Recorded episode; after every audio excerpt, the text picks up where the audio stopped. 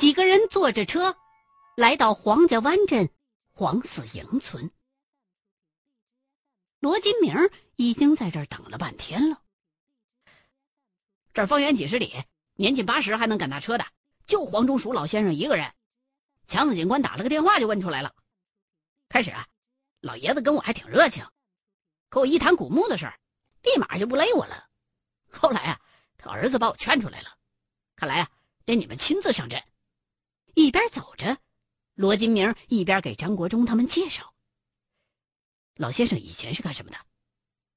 听他儿子说，解放前是游击队的，开始是打日本鬼子，日本投降之后又打国民党，国民党打跑了，又开始当民兵。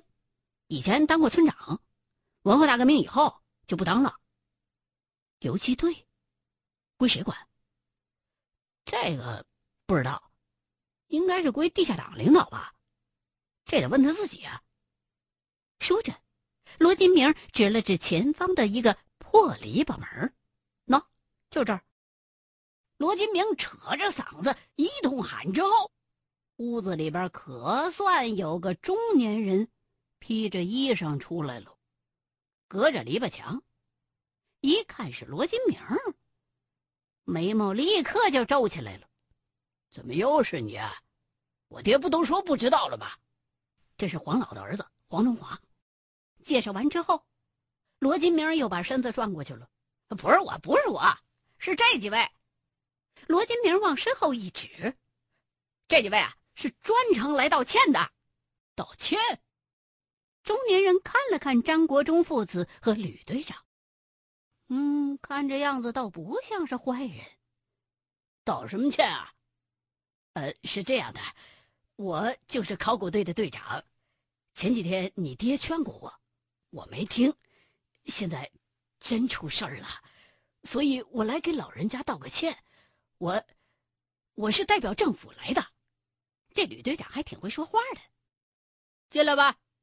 一听“政府”两个字儿，中年人的脸上才见了点光。爸，政府派人过来了。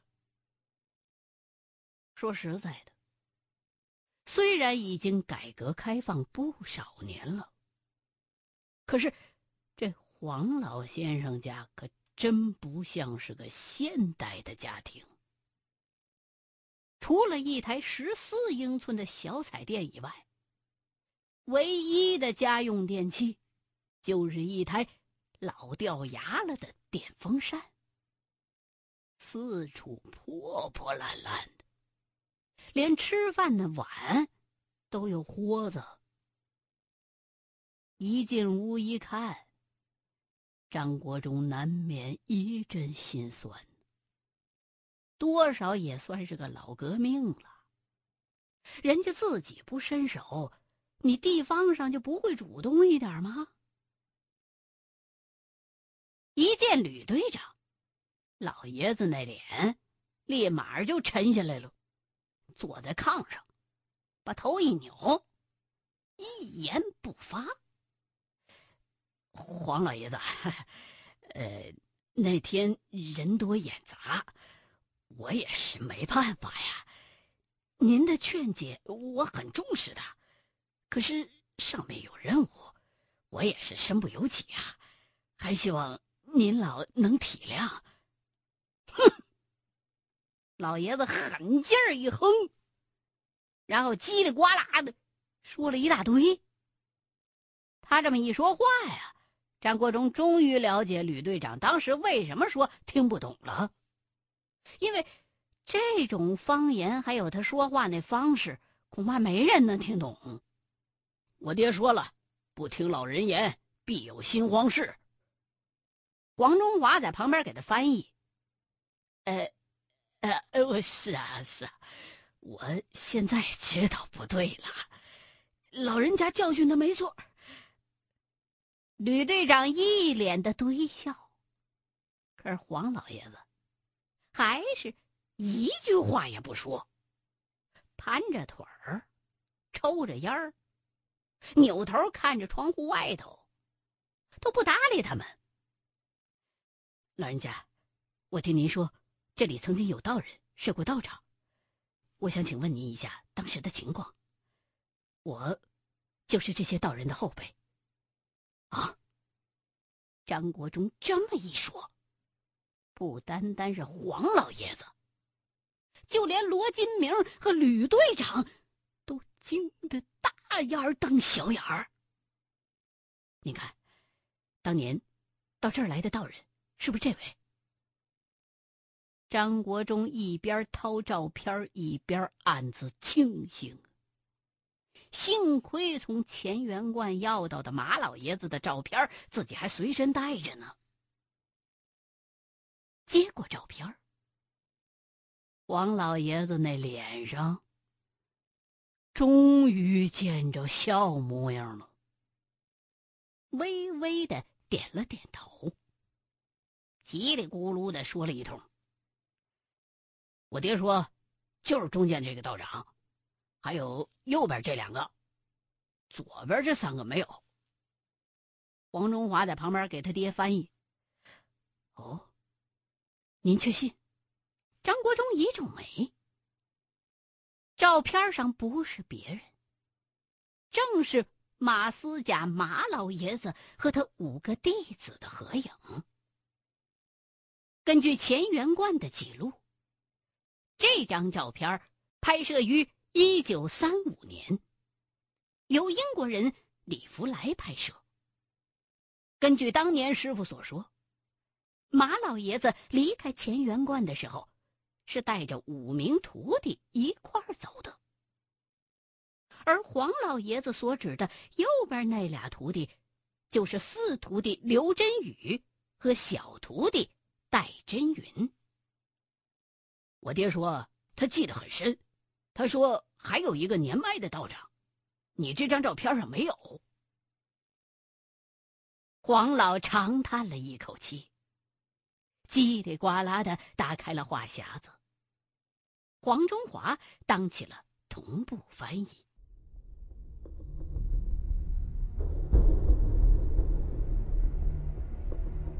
一九四零年五月，枣宜会战打响。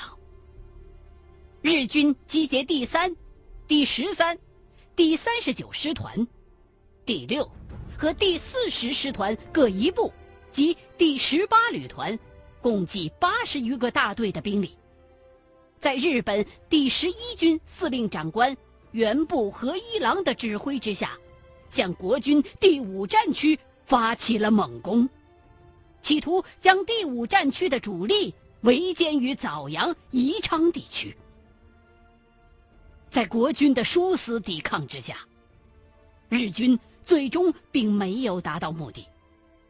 最后反而被我军切断了当阳、荆门的交通运输线，成了瓮中之鳖。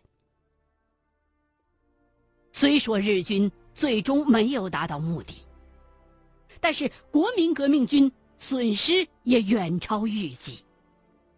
抗日名将，国民党。第三十三集团军总司令张自忠上将，就是在这场会战当中殉国的。当时，年轻的黄老爷子黄宗蜀是黄家湾游击队的副队长。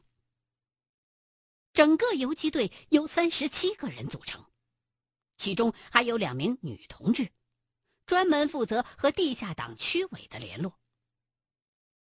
枣宜会战打响的时候，这支游击队接到的命令是：动员一切可以动员的力量，在力所能及的范围内分散敌人的注意力，尽可能多的破坏敌人的战斗设施，全力配合前线抗战。后来，由于宜昌失陷，联络员牺牲，游击队和地下党的联络曾经一度中断。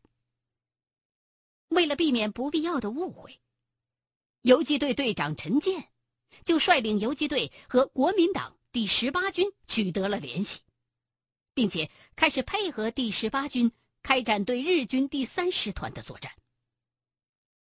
一开始的时候，国民党军队对游击队很是不屑一顾，基本上只是让这些游击队的队员从事一些后方工作。这让这些身经百战的游击队员很是不服气。后来，游击队队长陈建和国民党第十八军幺九九师一位姓王的团长打赌：如果游击队能在五天之内端了日本人设在宜昌县城的军火库，就给游击队分配大任务；如果五天之内端不了，这支游击队。就要给幺九九师打一年的杂。陈建队长性情比较鲁莽，想都没想就答应了。可是到了宜昌县城的军火库附近一看，他傻眼了。原来呀，这个军火库地处宜昌市外围，所以对于日军的意义也比较重要。戒备相当的森严。距离军火库三百米以外，就开始有人昼夜巡逻了。别说五天，就算有五十天的时间挖地道，也挖不到那儿。也赶上这游击队命好，在还差两天就到期限的时候，国民党第二集团军杀过来了。日本人在宜昌县一带留守的兵力本来就不是很多，所以那些在三百米以外巡逻的闲人就全都被调到前线去了。军火库留守的人只剩下两个小队左右，日军一个小队的编制大约是四十个人，除了换班休息的，站岗的鬼子也就三十多人，一对一硬拼。都富裕了，这下可把队长陈建给乐坏了。在最后一天晚上，就带上所有的人马突袭军火库。引爆弹药库之前，还缴获了不少九四式手枪和手榴弹。整个游击队不但一个人没伤，反而用上时髦的装备了。军火库被炸。可以说是给日本人来了一个釜底抽薪。国十八军和第二集团军都下达了嘉奖令，可是却都不知道这嘉奖令该要发给谁。军团所有下辖的师团都不知道究竟是谁炸了日本人的这军火库。最后啊，还是这个王团长上报了指挥部。国军的高级将官才知道，敌后还活跃着这么一支骁勇善战的游击队呢。这件事以后，指挥部对于这支游击力量，不得不刮目相看。逐渐的，就开始给游击队下放一些比前线战斗难度更大、更危险的任务，比如什么炸仓库啊。火烧连营之类的，就这样，一直到枣宜会战结束，游击队和地下党重新取得联系为止。可是，就在枣宜会战接近尾声的时候，游击队忽然接到了这么一个任务，就是配合工兵去秘密的搭建两个法台。法台。听到这儿，张国忠眉头一皱。对，法台。黄老汉一个劲儿的点头。根据黄老爷子黄宗蜀的回忆，当时下达任务的并不是国民党的将官，而是一个奇怪的人。所谓奇怪，并不是长相或举止奇怪，而是年龄很奇怪。据说呀，是一九零三年生人。按理说，当年也就三十来岁呀。可是，怎么看？怎么，像是快要六十的。而且，更诡异的是，对于一个小小的游击队，这个人手上拿着的，竟然是国民党第五战区司令长官李宗仁的亲笔命令。这命令上边写着是：“兹命令贵部接受。”全权调遣。见此令者，如见德林。这李宗仁字德林，下方就是一个鲜红的大印章。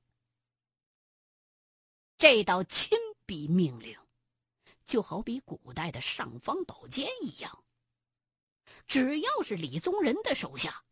见谁都有效。至于这位神秘的持令人，则是由当时那个王团长亲自给游击队队长陈建引荐的。当时的宜昌市已经被日军攻陷了，而游击队的队部就设在敌占区内，所以。一切进行起来的时候，都相当的冒险。为了掩人耳目，江南边那个法台的搭建，被伪装成了民间的仪式，由游击队组织了好几百个老百姓做掩护。而江北的这座法台，因为离鬼子的巡逻点比较近，所以啊，干脆。就是在地底下挖的，所有的工程都是晚上偷着干的。游击队里边有四个兄弟，有家里边祖传的石匠手艺。法台上所有的方砖，都是由这四兄弟亲手凿的。据说呀，每块砖上的那些花纹都是按照道爷画的图，一丝不差的凿出来的。江南江北两个法台，一共是三百六十块石砖，足足凿了三天三宿啊！因为时间紧迫，四兄弟。竟然活活的给勒死了一个，而搭建法台的石柱子，则是被装在了棺材里。棺材里边的确有死人，柱子就在死人身子底下垫着，从外地运过来的。至于那柱子究竟是从哪儿来的，那就谁也不知道了。事发当晚。风云大作，江水倒流。黄中华一边翻译一边冒汗，甚至连他自己都不相信。往江里边扔一个树杈子，都会沉下去。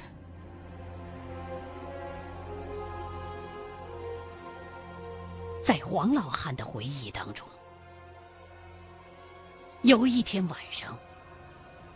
除了游击队的队员之外，所有的村民都被告诫，绝对不要外出。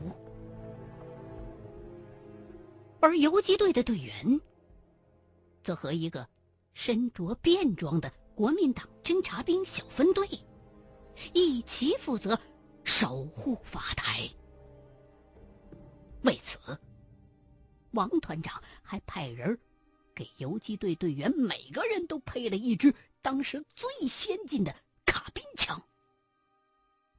要知道，这可是连国民党王牌军都很难保证人手一支的时髦枪械。刚交到游击队的时候，大家伙连保险在哪儿都找不着呢。我曾经和照片上那个道长。有过一面之缘，想问问他们到底干什么呀？想。当时大伙虽然迷信，但也分得清轻重缓急。